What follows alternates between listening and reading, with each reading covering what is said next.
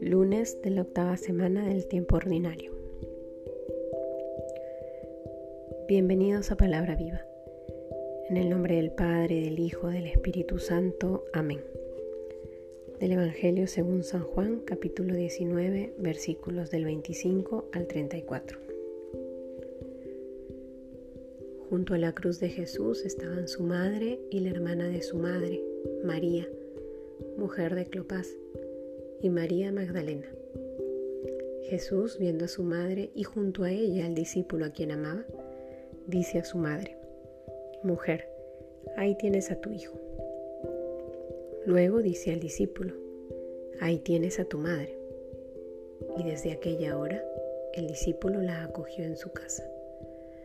Después de esto, sabiendo Jesús que ya todo estaba cumplido, para que se cumpliera la escritura, dice, Tengo sed.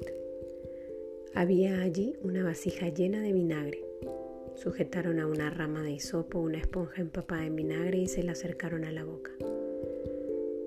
Cuando tomó Jesús el vinagre dijo, todo está cumplido, e inclinando la cabeza entregó el espíritu. Los judíos, como era el día de la preparación, para que no quedasen los cuerpos en la cruz el sábado, porque aquel sábado era muy solemne, rogaron a Pilato que les quebraran las piernas y las retiraran. Fueron pues los soldados y quebraron las piernas del primero y del otro crucificado con él. Pero al llegar a Jesús, como le vieron ya muerto, no le quebraron las piernas, sino que uno de los soldados le atravesó el costado con una lanza, y al instante salió sangre y agua. Palabra del Señor.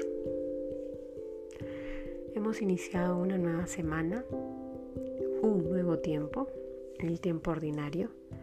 Sin embargo, hemos leído el Evangelio de una memoria que se sugiere y es la de la Santísima Virgen María, Madre de la Iglesia, justo un día después de haber celebrado la solemnidad de Pentecostés.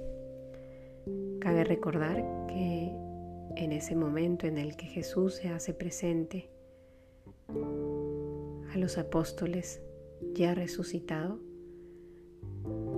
la presencia de María es importante, pues les ha venido acompañando durante la pasión, la muerte y en su momento esperando también al Espíritu Santo que con su fuerza los envía a la misión.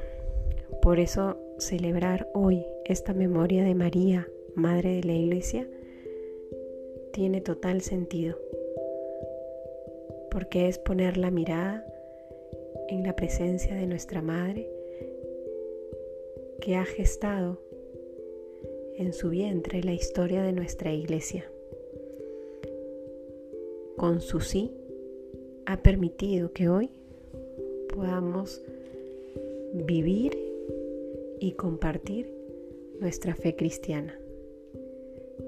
Desde los inicios ha estado acompañando el peregrinar de esta iglesia terrena.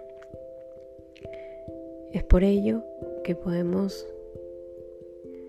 reconocer en este Evangelio tan hermoso de María al pie de la cruz, en las palabras de Jesús, el encargo que nuestra Madre ha recibido la misión que se le ha sido encomendada. Madre, ahí tienes a tu hijo. Hijo, ahí tienes a tu madre.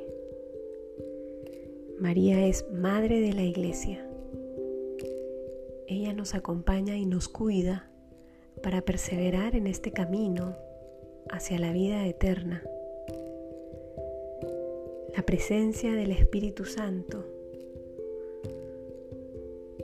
va sosteniendo los pasos de nuestra iglesia y la compañía de nuestra Madre María va permitiendo que crezcamos en la fe, en la esperanza y en la caridad. Pidámosle entonces en este día a nuestra Madre María